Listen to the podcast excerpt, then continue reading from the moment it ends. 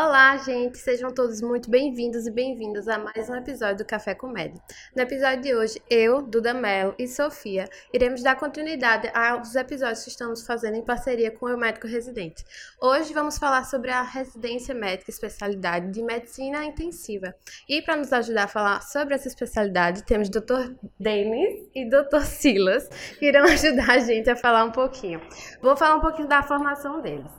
Dr. Denis, ele é formado em medicina pela Universidade Federal de Pernambuco, tem residência médica é, de medicina intensiva pelo IMIP, titulado medicina intensiva pela AMIB, membro da Câmara Técnica de Medicina Intensiva do CREMEP, plantonista de, de UTI no Hospital das Clínicas da UFPE, coordenador de, de UTI no IMIP, coordenador da UTI no Real Hospital Português e, ainda, coordenação da residência de medicina intensiva no Real Hospital Português. Já Dr. Silas é formado em medicina pela Faculdade de Ciências Médicas na Paraíba, especialista em medicina intensiva pelo Hospital São Francisco em Ribeirão Preto, São Paulo. Titulado em medicina intensiva pela MIB, especialista em ECMO pela ELSO, já foi coordenador de UTI na Beneficência Portuguesa em Ribeirão Preto, São Paulo, e na UTI do Hospital Antônio Prudente, diarista em UTI no IMIP, diarista em UTI no Hospital São Marcos e plantonista na UTI do Real Hospital Português. Tá bom pra vocês ou querem mais? Somente. Então, gente, antes de a gente começar a dar segmento aqui, peço que vocês sigam o nosso canal, sigam o canal do Médico Residente e o do Café Comédia e já deixem o seu like aqui no, no vídeo, tá certo? Sejam bem-vindos, doutores. Muito obrigada, Obrigado. doutores, por aceitar o nosso convite. convite. É um é prazer estar aqui. vocês. vocês. E vamos começar nosso bate-papo falando, né, como é a residência de medicina intensiva? Explique aí a gente como funciona, o que é, o dia a dia. O programa de residência de terapia intensiva teve uma mudança recente, agora no, aqui em Recife, pelo menos, em julho de 2021. É, era uma prova que precisava de um pré-requisito, ou de clínica médica, de cirurgia geral, anestesia, é, infectologia ou neurologia, e agora começou a ser uma prova de acesso direto. Durava dois anos antes, com mais dois das, das outras residências, totalizando quatro, e agora são três anos de acesso direto. Né? E aí, baseado na experiência de alguns hospitais no Brasil, é, a AMIB, né, a nossa Associação dos Médicos Intensivistas, resolveu fazer uma mudança que vai basear mais ou menos no tipo de residência que Silas fez lá em São Paulo. Isso, nós temos o, o PEM, que é o Programa de Especialização em Medicina Intensiva, que ele é da, da AMIB, né? e é um programa que segue a mesma carga horária na residência, 60 horas semanais, é, e era um programa de três anos. E esse programa, ele foi a base para que a gente tenha essa mudança da, pra, da residência médica. Não que o PM tenha deixado de existir. Segue alguns serviços, mantendo o programa de especialização, mas por ter tido uma boa é, formatação, a, o acesso direto, né, que o PM já tinha essa, essa não, não tinha necessidade de você ter feito nenhuma residência anteriormente, foi o adotado para a residência médica de terapia intensiva. E o que foi a principal mudança entre sair de acesso, assim, do acesso que tinha um pré-requisito, dois anos, para os três anos? Quais são as principais diferenças? O que é que você roda mais nesse ano a mais, no caso que você? Pronto. É, aqui em Recife, é, a residência de terapia intensiva era basicamente dentro de UTI, tá? No mínimo 12 horas por dia dentro de UTI, seja em UTI especializada, como UTI neurológica, UTI cardiológica, coronária, UTI de trauma, de geral, de cirúrgica, né? E agora a gente está trazendo para cá, com essa experiência de três anos, principalmente no primeiro ano, mas é um rodízio em enfermaria de clínica, de clínica médica, né? Já para suprir essa falta do, da primeira residência, enfermaria de cirurgia, junto com o bloco em cirurgia, né? No programa que a gente faz lá no português, no IMIP e até no Miguel Arraes, tem um, é, tem um rodízio lá de eco, que a gente vai, vai conversar um pouquinho mais, a importância do eco dentro da UTI é, cuidados paliativos, nefrologia. Então virou meio ali um, um primeiro, o primeiro ano da residência aqui em Recife, pelo menos. Silas pode dizer se lá também é um pouco diferente, em São Paulo.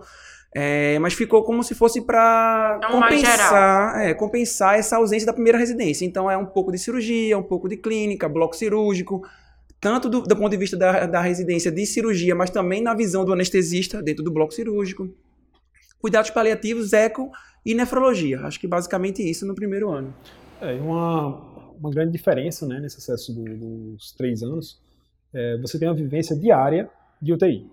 Então, você vai, é, é, o modelo né, do PM, você vai manter é, a, a, rotina de UTI todo dia e você vai complementar rodar, acompanhar a cirurgia dentro do centro cirúrgico. Você não vai entrar na cirurgia, mas você vai ter uma ideia dos tempos cirúrgicos, das principais cirurgias que levam o paciente para a UTI.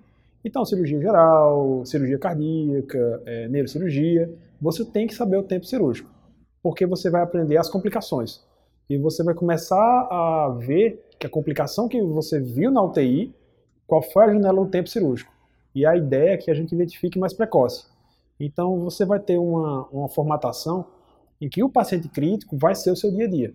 E, e você vai fazer isso por três anos. Então, a grande diferença, né, que eu acredito, é você ter a vivência específica da, da UTI desde o começo e correlacionando o que está acontecendo fora, mas diretamente para a UTI, sem ser em momentos é, separados. Ah, estou rodando clínica médica hoje, vendo o pneumopata, mas esse ato, o que foi que fez ele piorar e foi para a UTI? Eu só saio da UTI para ver um paciente se for um paciente que esteja mais grave e que o colega da especialidade ele pediu para a gente uma segunda avaliação para indicar a, ele para UTI ou não. Isso antes dele intercorrer. Então, não que a gente esteja para resolver a intercorrência de enfermaria.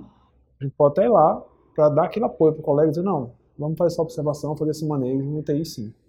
O foco agora é mais assim, na, terapia, na, na medicina intensiva mesmo, né? Isso. Não ficar tanto rodando em clínica médica, agora é mais. E quais são especificamente assim, os serviços que vocês podiam dizer que rodam na, na residência? Falando da residência, do serviço, primeiro ano, vocês rodam em quê? Segundo ano, terceiro é, ano? É, então, antes. Ou não né, tem essa divisão? Então, até o ano passado, é, dependia um pouco da onde você faz a residência, né? Mas era uma coisa mais ou menos homogênea, era UTI de um modo geral. Aí, assim, por exemplo, UTI de transplante, UTI de cirurgia cardiotorácica, é, UTI neurológica, UTI coronária, UTI geral, como eu tinha dito. Agora, é, tem esse rodízio que eu, que eu uhum. disse, mais focado na Sim. parte de enfermaria e bloco cirúrgico no primeiro ano, e depois do segundo, terceiro ano, pelo menos no, nas residências do Miguel Arraes, do Português e do IMIP, permanece mais ou menos desse jeito. UTI de transplante, neurológica, trauma, clínica, UTI cirúrgica. Isso pode ter uma variação um pouco de serviço a serviço. Como é uma novidade que tem seis meses, então, assim, é, existem outros hospitais que podem fazer um pouco diferente, né? Assim, a gente tem residência aqui em Recife, por exemplo, agora tem, dos, fora do que eu falei, na Unimed Recife tem residência de terapia intensiva, no Hospital das Clínicas, pelo Enare, né? Que vocês estão sabendo. Tem também no Santa Joana, em outros hospitais públicos também, né? Mas pode ter uma certa variação. É tudo um muito hospital... recente, né? Isso. Acaba isso. que não tem ainda uma certeza é. de como. Vai... A gente teve uma prova no meio do ano passado, em 2021. Assim, tem gente agora que é, tá no. Não tá nem no R1 nem no R2, tá no R1,5. E tem agora, em março, né? Que a gente começou agora em 2022, o R1 de verdade, né? E aí, mas a gente, a ideia é a gente sentindo e sabendo, aprendendo com as falhas e tentando corrigir essa programação da residência, né? E cada é, UTI dessa, vocês passam aqui um mês, dois meses, ou vai variando dependendo do serviço também? As UTIs especializadas, a gente passa menos tempo do que as outras. Por exemplo, a UTI neurológica, um ou dois meses durante o R2 e o R3. O novo R2 e o novo R3, que eu estou dizendo. A UTI de cirurgia cardiotorácica também, dois meses ou três meses. É, UTI coronariana, geralmente um. E o resto dos rodízios é mais UTI de transplante também um, e o resto dos rodízios de UTI clínica, cirúrgica e de trauma, o restante do tempo. Lógico, tem um rodízio opcional em cada ano, tem gente que gosta, principalmente quando a gente não tinha esse R1 que tem agora, rodar no bloco cirúrgico para pegar a mão de, de punção licórica, de via aérea difícil, ou então tem gente que rodava na radiologia para tentar achar as emergências radiológicas, né? Assim, discutir tomografia com, cirurgi com um radiologista experiente, aprender a ver melhor uma, uma radiografia de tórax. Então tem esses rodízios opcionais também. É que o, o esperado vai ser que você faça a UTI clínica e UTI cirúrgica geral. Isso é o seu dia a dia, isso a é a sua base. Né? Uhum. E aí dessa você vai derivar as outras. Cirurgia, é, unidade de recuperação cardiotorácica, cirurgias de transplante, mas a sua base é a de clínica médica e a, cirurgia, e a UTI de cirurgia geral. Isso.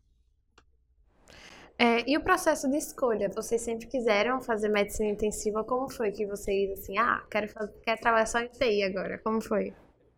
Bom, acho que todo mundo, né, quando vai escolher a residência, ele sabe o que ele não quer fazer. Então aí eu descartei tudo de ambulatório de uma vez só e tinha certeza que ia ser cirurgião. Ah, e minha ideia era ser cirúrgico, resolver o paciente e seguir a vida. Mas eu não me vi como uma pessoa muito, muito hábil para ser um cirurgião.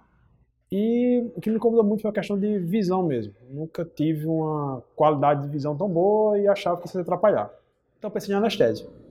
E aí fui para anestésio, porque anestesia é tá no incrível, bloco, né? que vou estar no bloco. Faz os procedimentos ali. E achei tá muito ótimo. pouco, porque eu achei que termina muito rápido, nada contra a colegas anestésio, tanto que eles são, assim, historicamente precursores da UTI. né?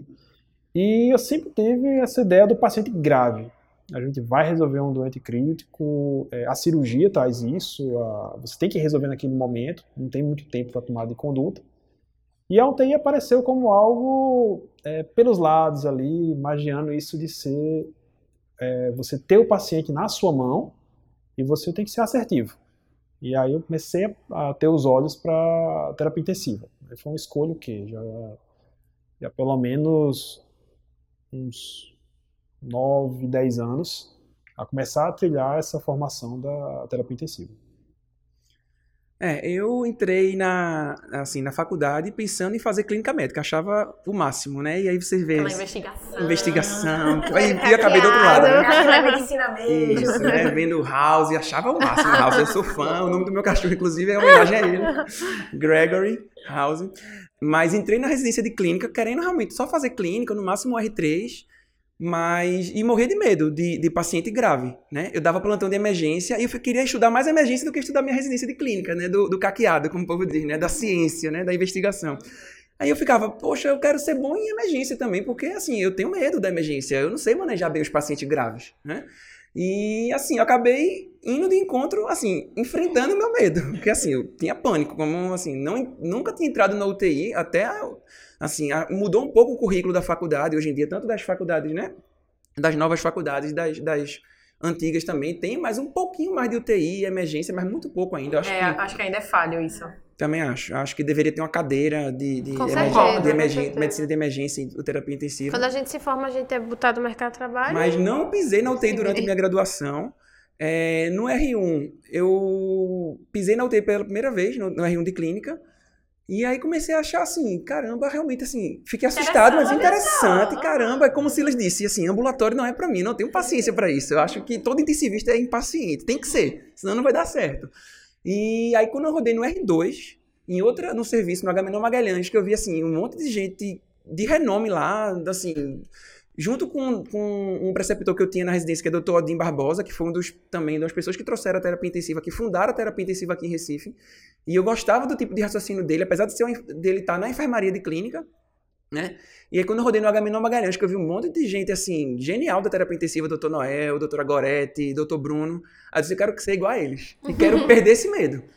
E assim, eu não podia, eu não tinha coragem de fazer UTI sem estar embasado cientificamente na prática. Eu disse, não, vou fazer terapia intensiva. É um ambiente controlado, né? Assim, você tem um controle, um ambiente fechado, você tem toda um- uma equipe super preparada, multidisciplinarmente falando. Então, era um lugar que você conseguia fazer uma medicina de verdade. E eu queria estudar aquilo, né? Eu não queria ficar fazendo só de, como diz, de orelhada, de ver os outros fazendo e copiar. Eu queria aprender a fazer aquilo. E aí eu resolvi fazer residência terapia Se intensiva. apaixonou. Demais. Sou super realizado em tudo, né? Assim, como vocês disseram, assim, eu já fui diarista, sou apaixonado por ser diarista. Estou agora em algumas coordenações que também me sinto desafiado. Vejo a, a- a importância do coordenador, apesar de ser uma parte mais de gestão, mas você vê a sua a repercussão das suas atitudes na ponta, né, na qualidade da assistência melhorando. Lógico, é um, um- é um caminho muito longo a se percorrer para você mudar a cultura, né? Mas, e adoro, assim, ser plantão. Plantonista é minha paixão ainda. O lugar que eu mais me sinto realizado é dando meus plantões lá no Hospital das Clínicas. De, de entubar paciente, pegar central, pegar a linha arterial, assim, drenar tórax. Assim, é onde eu me sinto mais desafiado de verdade. Até porque foi o que eu escolhi, né? Eu escolhi fazer terapia intensiva pensando no plantão. Não pensava, inicial, pelo menos no início da minha carreira... Não pensava na diária, né? Não, Pensava- não pensava. Pensava realmente no plantão. E perdeu o medo, como eu disse agora, em estar com a mão na massa. Mas E eu é- acho que assim, pra você ser intensivista, você tem que pensar mesmo no plantão, porque querendo ou não, acho que é o primeiro passo de todo médico intensivista, vai passar pelo plantão, não vai Sem já chegar e ser diarista. É, o que aconteceu é assim, é que com a abertura de um grande número de UTIs em Recife, antes da pandemia mesmo, né, tava em expansão já o mercado, e aí oportunidades surgiram de a gente, né, tá no lugar onde a gente tá agora, né, na coordenação, na diária, e assim, você dizer um não agora pode repercutir lá na frente, né, Não, então sem a, dúvidas. a, a oportunidade surgiu e a gente teve que abraçar. Mas, assim, eu gosto de todas as etapas de ser intensivista, desde o plantão à coordenação. Mas onde eu tenho mais prazer, assim, é, é, é no plantão, sem dúvida.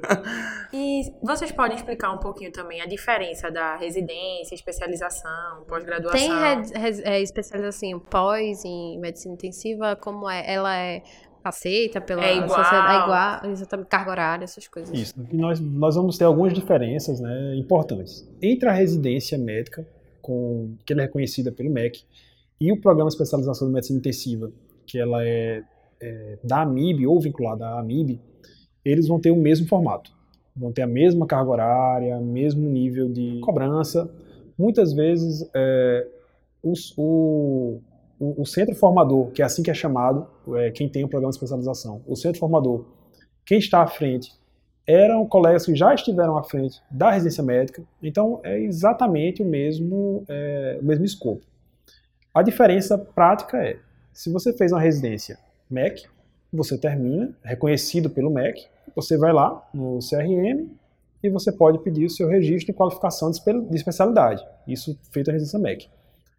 Pelo PEM, né, que é o Programa de Especialização de Medicina Intensiva, você é reconhecido pela AMIB como especialista, mas para você poder é, ter seu registro de qualificação de especialidade, o RQE, você tem que ter feito a prova de título. E a prova de título, ela é exclusiva da especialidade médica. No caso, no, no nosso caso, a AMIB, né?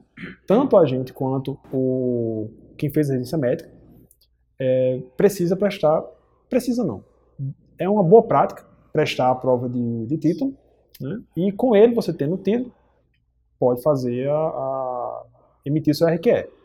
A pós-graduação, isso é algo que a gente tem visto muito, né, difundido agora no mercado, principalmente com, com o quanto avançou o EAD, acho que isso a pandemia trouxe uma, uma novidade, né, o ensino à distância. É, a pós-graduação tem uma carga horária muito mais baixa. Ela é de 360 a Geralmente. 420, ho- a 420 horas, né, o- a, graduação, a formação toda, com encontros mensais. Ela é muito boa no contexto de uma atualização, de te dar uma visão, Coisa mais teórica, né? algo mais teórico, do que propriamente uma formação para você estar pronto para ir exercer, para ir, pra ir trabalhar de fato.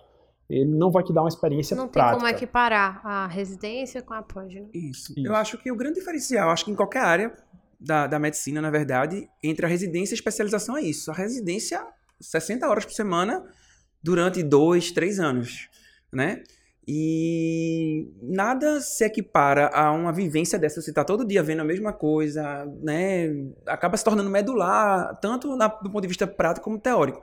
Sim, é como o Silas disse, eu acho que em toda a área da medicina, na verdade, a residência, por ser uma experiência de imersão, na verdade, por vários anos, né? Assim, é, por mais que a gente tenha na, na pós-graduação, na especialização, é, um conteúdo teórico muito bom, é difícil de que se é- tenha essa equivalência, né? Porque 360 horas, 420 horas, são 6, 7 semanas de residência. Em 6, 7 Nem- semanas é, você tem isso. E é muita parte teórica, tem parte prática também nas pós, né? Mas acho difícil de, assim, de dizer. Não estou dizendo que exista você fazer uma residência, você vai ser obrigatoriamente um bom especialista, e você fazer uma especialização, você vai ser um, um, um médico ruim. Mas é diferente, né? A preparação Agora, é por exemplo, naquele cara que fez, uma cirurgia, fez cirurgia e quer dar uns plantões de UTI e tudinho, assim, não vou dizer para ele fazer uma residência. Ele vai continuar sendo cirurgião, mas acho interessante que ele faça uma pós-graduação, uma especialização, para estar ali atualizado, saber como é que o intensivista pensa, como é que maneja ali a UTI.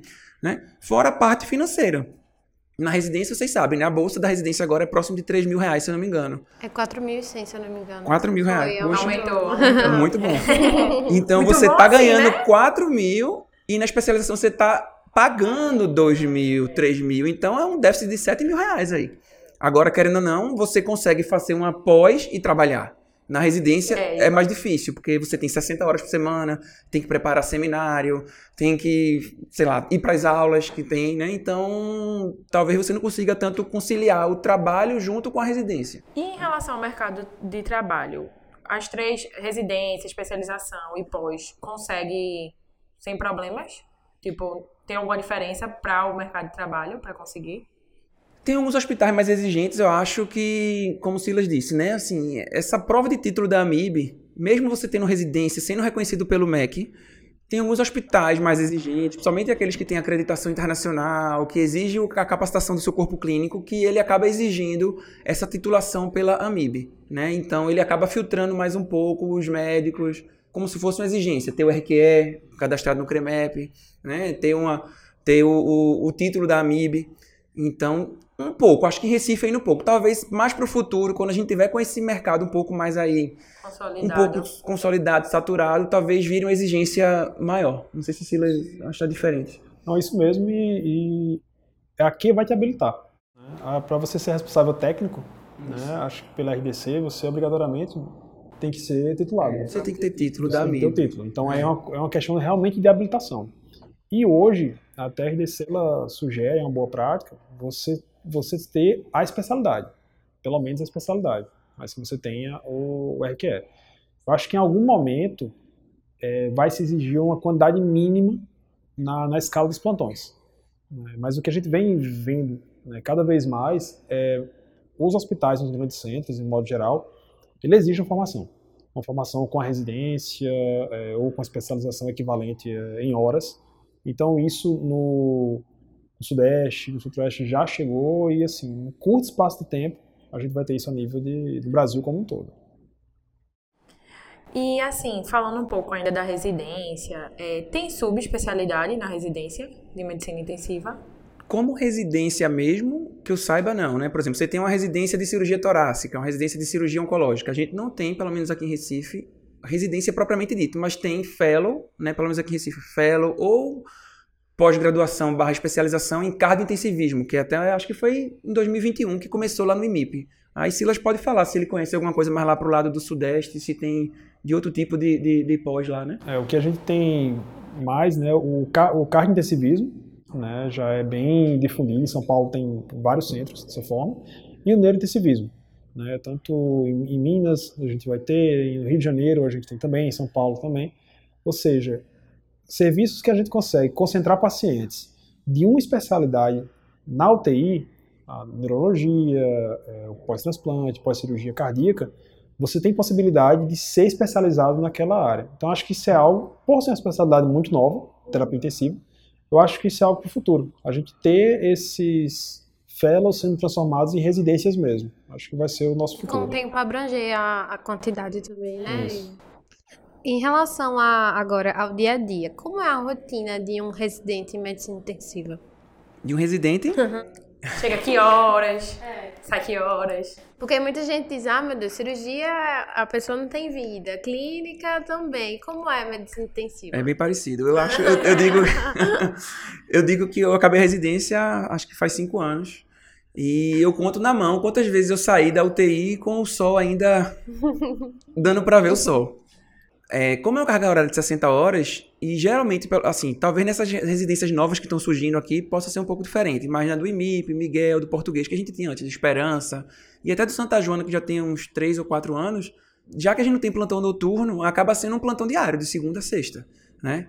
É, não como você como plantonista, mas você acompanhando ali dentro da UTI esse tempo todo, né? Até porque em hospitais de excelência, a gente tem uma visita do médico diarista de manhã, tem um médico diarista da tarde. É interessante que você participe junto com a família da visita, pelo menos para você aprender a ver uma pessoa mais experiente dando uma notícia, né? A gente precisa, né, na UTI, a gente precisa aprender muito a fazer comunicação de notícias, né? De mais notícias, comunicação com família, né? Então, se você fizer a residência bem feita e quiser realmente aprender, tiver ali engajado, é basicamente quase 12 horas por dia. Todos né? os dias. Todos os e dias. E final de semana? Aí geralmente não, porque a carga horária é 60 horas semanais. Ah, é bem, então é Mas bem cumpre. comprida essas cumpre, 60 cumpre. horas semanais. E aí, dentro dessas 60 horas, e às vezes dentro da própria UTI, como a gente faz até lá no IMIP, a gente faz os seminários dentro da UTI. E nas nossas residências, né, que eu falo desse, dessa tríade aí do Miguel, português e IMIP, pelo menos, é, a gente tem atividade teórica quase todo dia de segunda a quinta, atividades teóricas, seja uma discussão de, de caso clínico ou de, de artigo científico, ou até de discussão de assunto temático, de segunda a quinta. E o diferencial que eu nunca tinha visto em outra residência, assim, é na sexta-feira a gente tem um encontro semanal no Hospital Português, que está agora junto com a SOTIP, que é a Sociedade de Terapia Intensiva de Pernambuco, abrangendo todos os residentes, que é uma aula ministrada pelos staffs. Que eu acho que isso é a parte legal. A gente acaba vendo muito seminário é, sendo dado pelo residente, mas a gente quer às vezes ver o lado de alguém que tem experiência com aquilo, dando uma aula com um nível um pouquinho mais diferenciado, né? Então, assim, é atividade teórica quase todo dia. Então a carga teórica é bastante sim, Demais, pesada. né, demais. também. Demais. É, a carga teórico-prática, né? E a terapia intensiva ela é dinâmica. A gente passa visita, quantas vezes? A gente passa visita e, olha, o paciente, seu João, do leito 2, tá tranquilo, aqui é só observação, provável alta tarde. E esse é o paciente que intercorre. Esse é o paciente que a gente corre e a gente, como residente, na época, são seis e meia que ele intercorreu, é, você tá ali, você se dedicou a ele, você vai parar para olhar o relógio, são 8 horas da noite, e você mandou o paciente pro bloco, porque foi um, um- era um AVC isquêmico, foi transformação hemorrágica, muitas vezes você espera para ver o resultado. Então tem essa pegada da terapia intensiva que é você se dedica muito ao paciente, à família, à família do paciente, né? À equipe, em que os horários assim, a gente tem horário de entrada. Não, não tem aquele rigor da cirurgia de não, não abandonar a cirurgia, mas a horário de sair da gente é Então, no mínimo, sempre no mínimo ser. 60 horas semanais, 60 né? horas. É, em- na minha época que eu tava na residência do IMIP, às vezes a gente tinha visita à noite. Parece mentira, visita médica à noite com o diarista. É, e às vezes a gente saía, a visita acabava 8, 8 horas, 8 e pouco, e tinha para resolver as pendências. Às vezes passar um cateter de artéria pulmonar, visita, né? passar um- uma central, uma Os definição. residentes que lutem, né? Isso, exatamente. E assim, todo mundo sabe disso, né? Assim, as intercorrências acontecem nas passagens do plantão. Então, se você chegar, demorar um pouquinho para chegar na residência, resolver chegar lá para as 8, talvez você tenha perdido um monte de coisa que aconteceu na passagem. E se você resolver sair também antes das 7 da noite, você pode perder muita coisa. É onde acontecem as coisas. Como o Silas disse, parece que é, que é ali combinado. Então nunca é 60 horas. Nunca é. Nunca é. E agora, falem um pouquinho de alguma história marcante durante a residência de vocês. Vocês tiveram algum paciente assim que marcaram, que vocês Marcou, realmente assim. disseram, poxa, isso é o que eu queria, ou alguma coisa assim. Ou marcante negativamente também, né? É, uma história positiva, uma negativa. Alguma que marcou durante a residência. Veja, eu acho que diferente das outras residências, assim, a terapia intensiva a gente tem emoção todo dia, né? a gente tem muitas, muitos eventos negativos, né, que a gente sente pela perda do paciente, mas acho que na pandemia, acho que foi uma parte que surpreendeu, pelo menos pela parte mais recente, talvez, né? Não na residência, mas na vivência da terapia intensiva mesmo, de a gente ver pacientes que a gente, às vezes, nem acreditava que fosse melhorar e surpreendentemente conseguiu sair da UTI. Lógico, as custas de um internamento prolongado de dois, três meses, às vezes, na UTI, né? Com Covid, a gente viu muito paciente cronificando dentro da UTI. De nome assim, eu não lembro não, mas assim, Não, mas é, assim, paciente de trauma que chega com não sei quantas lesões por arma de fogo que você acha que não vai dar e o paciente sair. É, trauma torácico, paciente neurológico que faz um AVC, chega com déficit é, sem falar, e aí você tromboliza, e aí algumas horas depois o paciente parece que não, não teve nada com ele, tá lá falando, mexendo o braço, né? Então, cada dia é uma... cada, cada semana tinha uma, uma surpresa positiva, assim. Como já faz um tempinho que a gente fez residência, talvez a gente não lembre é, de, São muitos pacientes, né? É, é. Bem apaixonante. É, e assim, específico para mim da, da, da época da residência, isso acaba sendo comum no nosso dia, graças a Deus isso acaba sendo comum. É, um senhor, acho que ele tem uns 72 anos, e eu fiz em Ribeirão Preto, São Paulo, né? e ele era de ele era de, de Piancó, na Paraíba. Aí por acaso, conversando com ele, conversando da Paraíba, ele faz AVC na minha cara. Ele internou com a FA resposta e ele fez um AVC, a gente fez a imagem, a gente, na época, a gente precisou trombolizar, com o serviço que a gente estava, e ele fez uma transformação hemorrágica, sangrou aquela área, né? importante, com desvio de massa, é, precisou ir para cranectomia descompressiva, e eu fiz a reunião familiar, inclusive na época, é, a gente não tinha como fazer uma videochamada, a tecnologia não estava como é fácil hoje, né? Então liguei para a família, teve uma empatia por ser da mesma mesmo estado, tão longe. Né? E chamei a família, a família veio e foi aquela conversa para a gente discutir a terminalidade dele. E né, muitas famílias perguntam para a gente, enfrentar um quadro grave, é, sempre colocam, né? Ah, mas pode ter um milagre. E uma resposta que eu aprendi a dar bem a partir daí foi, olha, a gente está trabalhando para que possa ter esse milagre, mas não depende da gente. E nesse caso específico, eu tinha certeza que não teria. Fez a visita, eu fiquei no plantão da, da noite, né? E o paciente ele começou a ter drive ventilatório. A gente estava sem sedação para avaliar a morte cefálica. E estava naquelas margens né, das, das 24 horas de sedação, e o paciente voltou a ter drive ventilatório. Ele acordou, né, débil, mas acordou. A gente partiu para a traqueostomia para esse paciente, conseguiu fazer uma reabilitação é, funcional dele, ele voltou a, ter, a ficar com contactuação, conseguimos decanular a traqueostomia, e ele ficou com déficit motor importante, mas conseguiu, conseguiu reabilitar, fala com dificuldade, e foi um paciente que eu pude visitar. Quando eu terminei a residência, quando eu voltei para o Nordeste, é, eu tive contato com a família, e eu pude ir a Piancó e vê-lo em casa. Ele voltou, ele saiu de Ribeirão, foi ficar com os filhos e eu pude vivenciar isso aí. Débito de residência, época pós. Então ele me marcou bastante.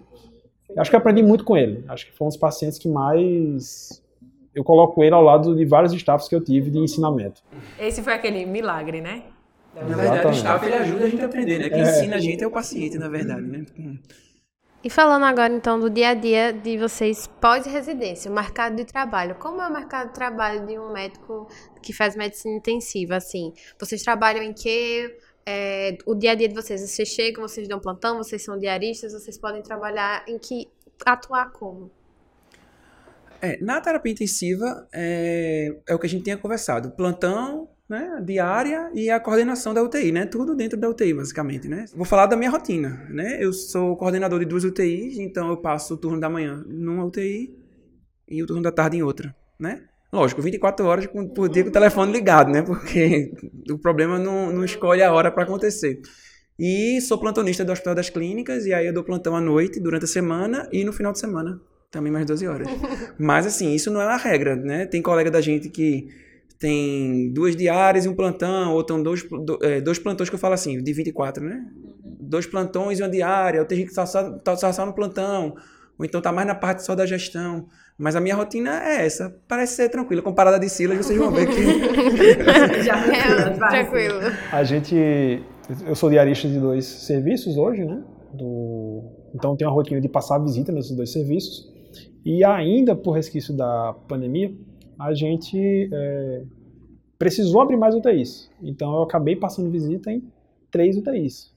Uma de apoio à pandemia, por necessidade mesmo da, dos serviços de saúde. E além disso, sou plantonista no Hospital Português. Então a gente tem que se bem dividir, se dividir bem com o horário, né, para a gente poder é, ter responsabilidade de conseguir ver os pacientes bem, porque a diária não é aquela visita rápida que a gente passa, que a gente vê todo mundo e vai embora. É, a gente faz o, um round leito a leito, discute o paciente com a equipe do plantão de ponto a ponto, vê as necessidades é, administrativas que precisam tomadas. Para isso aí, você ter um relacionamento próximo com o coordenador é muito importante e o coordenador ser próximo também. Isso é algo muito importante no trabalho é, que a gente vai dividindo as tarefas né, em prol do paciente. Mas é, tem que ser muito encaixado. Para você conseguir ter essa rotina e Passa da carga horária de residência. Passa. Oh, ah, com certeza. você olhar para a residência, você vai fazer, ah, ali eu tinha Que tempo. saudade.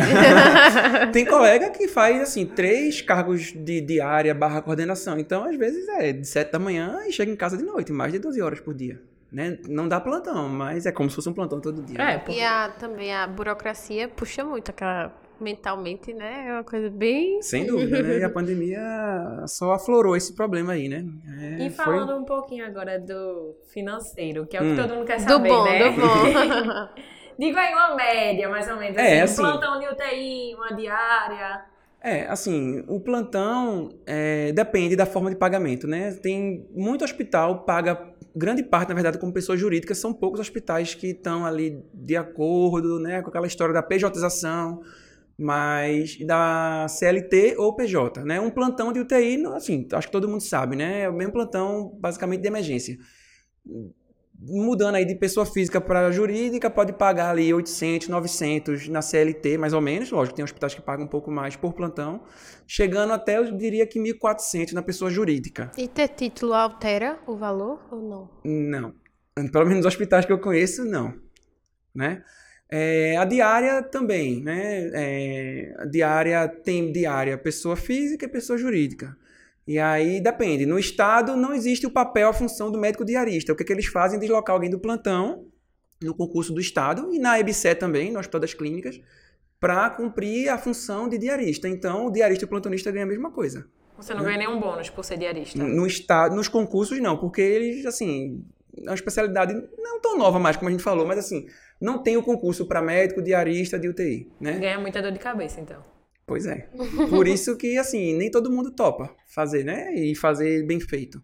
É, mas fica mais ou menos no mesmo valor. Por exemplo, o Estado agora vai ter um aumento, se eu não me engano, mas até agora está pagando próximo de 7 mil reais para o plantão e para a diária e para o coordenador, porque também não tem função de coordenação no concurso. A diferença é que tem a maior flexibilidade de horários, né? Assim, o plantão você tem que estar lá do início até o fim, o diarista consegue um dia chegar em outro horário, sai um pouco mais cedo, né? Você Dependendo faz de como... o seu horário. Mais ou menos você faz seu horário, assim como o coordenador do estado, né? E no, no resto do serviço sem ser do concurso também é por aí. A diária ganha, dependendo do hospital privado, público, PE, pessoa física ou jurídica, entre 8 e 10. Isso. Na diária. Isso é algo cálculo até meio que nacional mesmo entre é. 800 ou mil reais por leito da UTI que você está.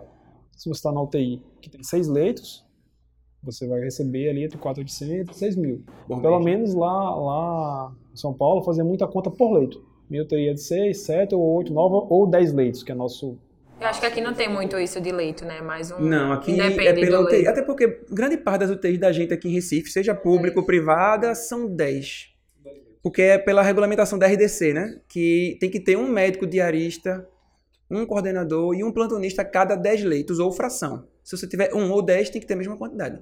Se tiver 11, aí tem que ter o segundo plantonista. Mas grande parte das UTIs aqui são de 10 leitos. Lógico, tem os UTIs. Eita, eu esqueci até de dizer, UTI obstétrica que a gente passa também. Né, que é um dos poucos lugares aqui no Brasil que, que tem UTI especializada, que é a UTI obstétrica do IMIP também, né? Que você tem muito contato com a paciente grávida, puérpera.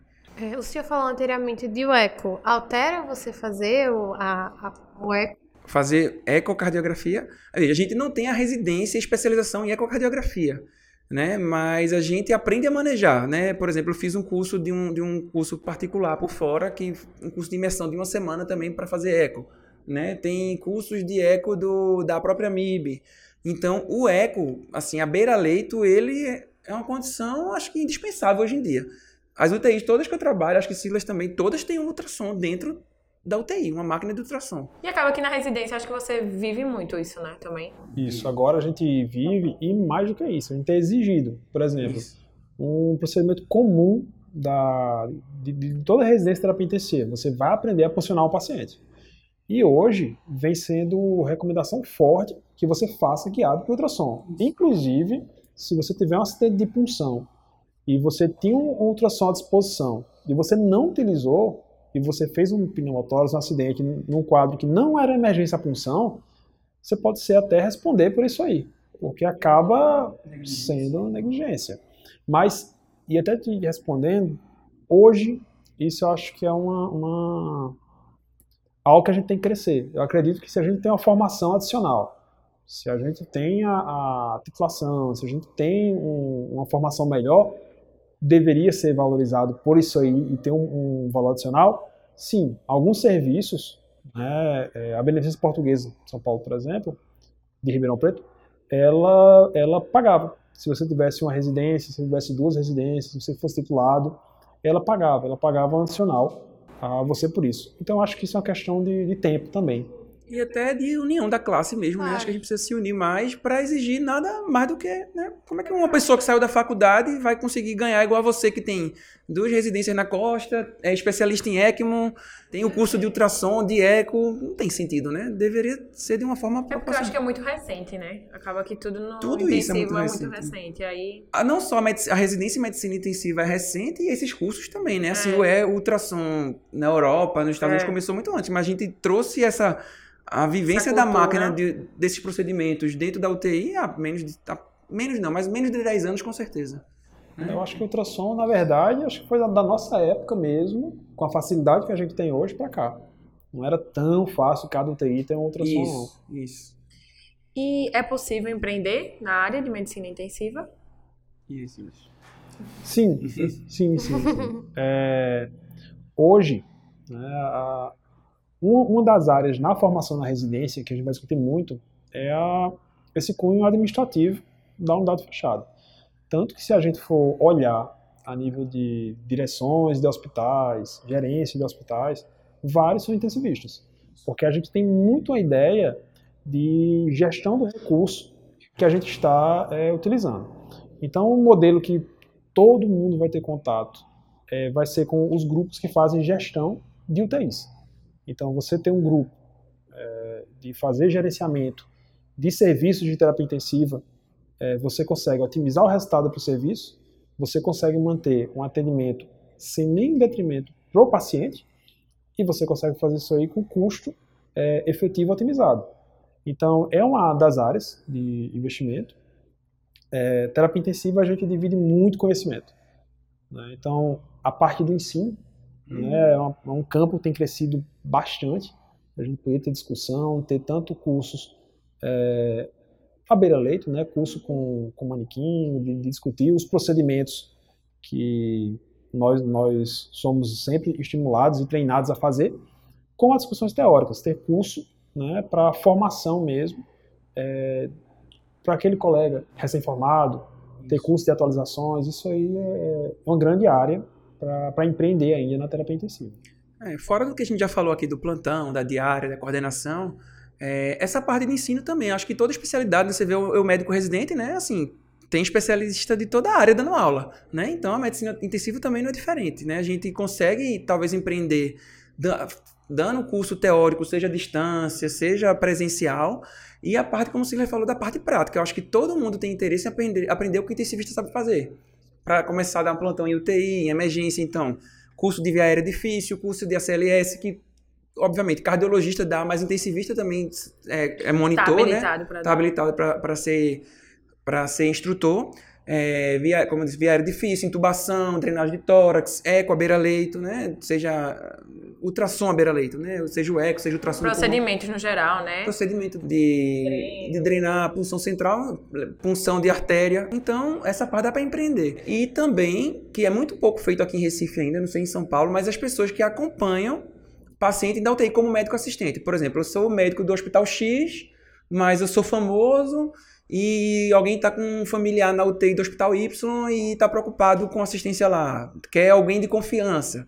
Então, tem algumas pessoas que fazem isso aqui em Recife, mas muito pouco, de ficar acompanhando diariamente, sem ser do corpo clínico do hospital, né? Recebendo por isso. Ser o intensivista assistente, como se fosse o médico assistente, né? E, assim, o povo paga, assim, consegue ganhar o dinheiro direitinho, fazendo esse acompanhamento diário. Dá trabalho, porque você tem que sair do seu hospital, pegar o trânsito da cidade, atravessar a cidade para ir para outro hospital, ter que lidar com a equipe de um hospital que não é sua equipe. Então, tem muita gente que acaba fugindo por isso. Ah, ali eu não conheço aquela, aquele hospital, não sei como lidar com o físio da UTI, com o plantonista. Então, acaba muita gente fugindo. Mas é uma área que está meio descoberta, pelo menos aqui em Recife. Não sei se São Paulo, é, em Natal, o povo faz esse acompanhamento. De... Não faz. É... E por incrível que pareça, João Pessoa aqui na Paraíba é uma área que a, equipe da UTI abraçou muito isso. Então, muitos colegas estão trabalhando dessa forma. E, e condiz com o que eu comentei, né? A gente consegue ter uma, uma otimização ali de, de, de recurso, e isso é voltado para o paciente. Então, às vezes, você ter aquele, aquela visão do intensivista e você otimizar a terapia para o paciente, vai ser bom para o hospital, bom para o serviço, Beleza, vai. Mas vai ser melhor ainda para o paciente. Então, é um campo a ser explorado. Acho que é um campo muito bom é, para trabalho. E acho que é um campo onde todos ganham. A gente, o paciente, a família do paciente, o serviço que a gente vai lá discutir, né, porque a discussão é, é, enriquece muito e melhora muito você ter mais de uma pessoa pensando sobre um doente grave.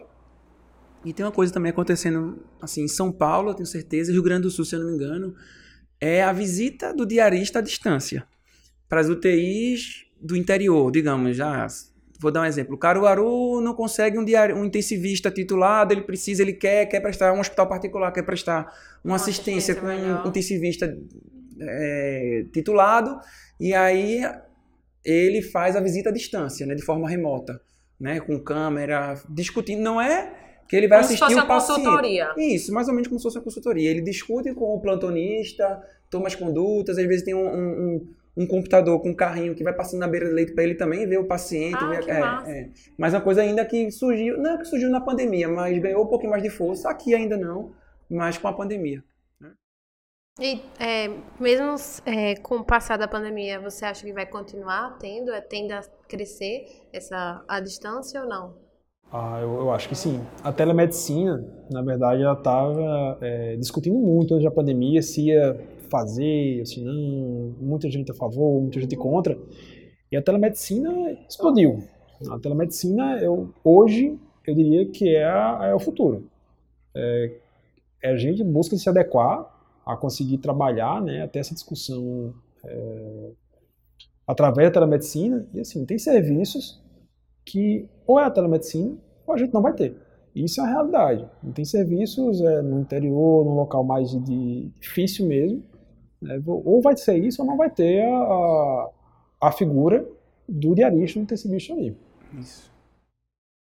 E se vocês pudessem botar uma mensagem, um outdoor, que vocês Uma falariam? frase que nem todo mundo conseguisse ver ali na Agamenon Magalhães.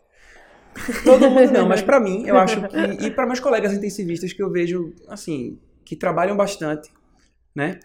E às vezes, às vezes a gente tem esse. Né, acho que tem muito burnout na terapia intensiva. Não sei se é a especialidade que tem mais. Mas, inclusive, eu acho que eu preciso refletir isso. Seria uma mensagem pra mim também, pra eu ler o outdoor. É, que é assim: a vida é aquilo que acontece enquanto você está planejando outras coisas. Né? Então, às vezes, a gente se planeja muito para o futuro e está deixando de viver agora. E eu penso nisso, acho que de vez em quando, quando eu tô com um tempinho, eu tento refletir sobre isso, né? É difícil, difícil, como a gente disse, de perder também as oportunidades que surgem, né? A gente, querendo ou não, jovem, teve muita oportunidade, é, mas às vezes a gente tem que pensar, não só o intensivista, mas o médico, né? É, a área de saúde, de modo geral, os técnicos de enfermagem também são muito sobrecarregados, enfermeira, então, de a gente sempre pensar nisso, de almejar, de saber aonde, até onde ir, né, de tentar equilibrar mais aí a vida pessoal com a vida profissional, né? A gente sabe que é difícil, a gente tem medo do futuro, a insegurança, mas às vezes a gente se planeja muito para uma coisa que talvez não venha nem A gente acontecer. sempre deixa pra depois. Não, depois eu faço, depois eu Isso, vou. né? E assim, eu depois. vejo muita gente ao meu redor, assim, trabalhando, trabalhando, trabalhando. Entupindo de trabalho, Sim, né? Eu também, né? Assim. Mas eu penso nisso e discuto lá em casa com minha esposa de vez em quando isso e eu não sei nem responder. E aí, até onde eu vou? Quando é que eu vou parar? Quando é que eu vou, né? Ter um pouquinho mais de, de vida, né? E a gente não, não combinou nada disso, mas assim, Não é a mesma frase, não, né? eu faria uma provocação. É, onde você quer estar daqui a cinco anos? Eu acho que se a gente parar para pensar, a gente vê muito lado profissional. Ah, eu quero daqui a cinco anos estar coordenando, quero passar a ser um coordenador do gabarito do Dr. Denis.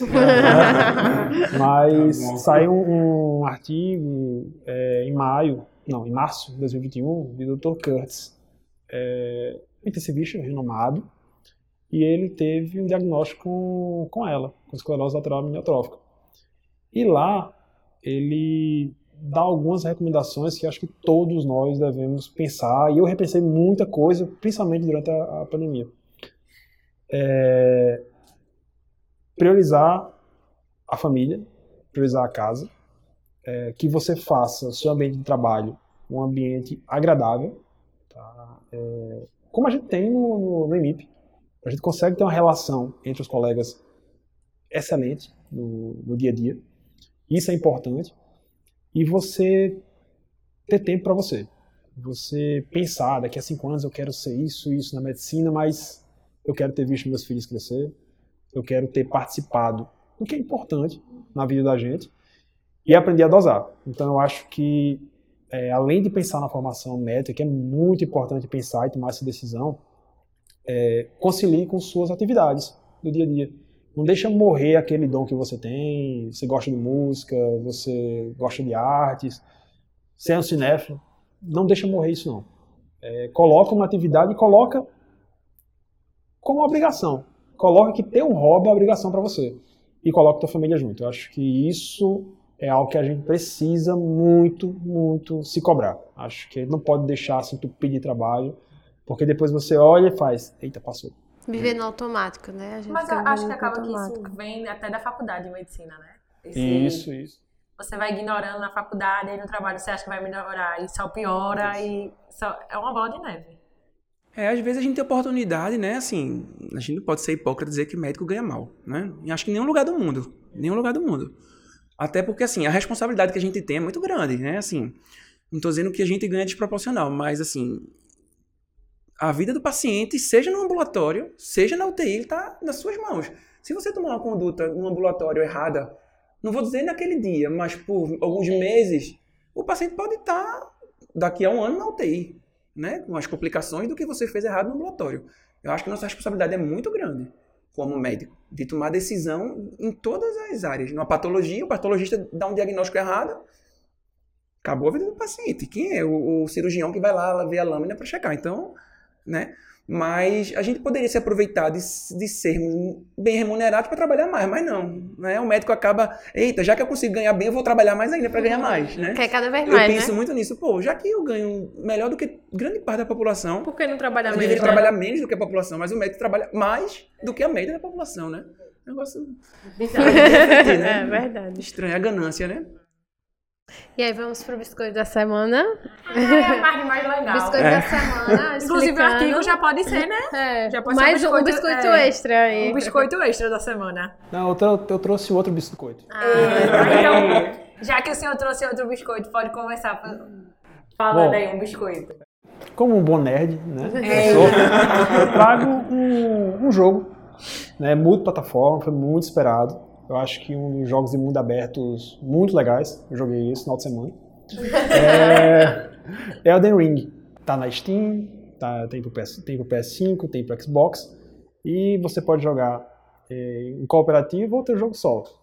E é importante, é importante você ter um jogo legal pra você descobrir, até pra você se parecer. E pra, pra gente que vai estar estudando pra residência aí, ou na residência, os capítulos dos jogos são curtos. Então dá pra você jogar uns 15 minutos e parar, se porque perder, você né? chega no save game rápido. Mas eu duvido você jogar 15 minutos só. Não, aí não tem como ser indicação. Vai, Negócio galera. errado, né? Assim, você não consegue ver um episódio só. É. Galera vicia. Como é o nome mesmo do jogo? Elden Ring. Mas é o que? Elden O, É um Qual é a história do... é uma aventura, né, da época medieval. Você é um maculado, em que você vai ter um desenvolvimento com RPG, várias armas, é, as armas mu- mudam muito o layout, armaduras. É massa. Ah, bem, bem nerd, bem nerd. É, nossa vida cultural na pandemia, né? Ficou bem comprometida, né? Era só trabalho. Mas aí, graças a Deus, agora do final do ano passado pra aqui, eu consegui me restabelecer em algumas coisas. E aí, meu biscoito é o último livro que eu li e o último filme que eu vi. É o último livro que eu vi, apesar de não é um- tão divertido, mas acho que é importante todo mundo ver, que é Get the Things Done, que é como se fosse como a arte de fazer, a arte de fazer acontecer. Acho que a tradução para português é essa, de David Allen. É sobre produtividade, né? Como a gente acaba querendo fazer muita coisa ao mesmo tempo, é tipo uma forma de você produzir de forma melhor, de você otimizar seu tempo. É um livro tranquilo, a leitura fácil, ele acaba sendo bem repetitivo durante uma parte do livro, mas ele fala técnicas para você otimizar seu tempo no dia a dia e sobrar mais tempo para família, para descansar. Então acho interessante. Deu para ler em cinco dias. E ele fala algumas técnicas que você pode usar de priorização, de como descobrir o que é, que é mais importante. Às vezes você se pega, eita, pô, tenho isso, isso, isso para fazer. Aí você passa o dia todinho tentando saber o que você vai fazer e acaba sem fazer nada no dia. Então ele dá algumas técnicas de como priorizar suas tarefas, né? Do dia a dia, como, separar não procrastinar. Não, exatamente. O meu próximo livro talvez seja sobre procrastinação, porque eu consegui melhorar nisso, mas eu procrastino muito ainda.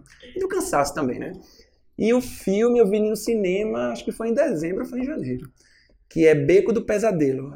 O nome é meio assustador, mas não é tão assim, não. É um, é um remake da década de 60 ou 70. Com, tem muita gente famosa. Tem Bradley Cooper, tem aquela Kate Blanchett. Que é meio uma história que se passa no circo de um cara que tá meio perdido na vida. Ele começa a participar dos bastidores do circo e depois ele começa a ver uma oportunidade de ser famoso. Assim, não vou dar muito spoiler aqui, mas assim, o filme é bom, muito bom. Você vê muitas relações humanas e como as pessoas se aproveitam dos outros. Eu não vou dar mais detalhe não, mas acho interessante.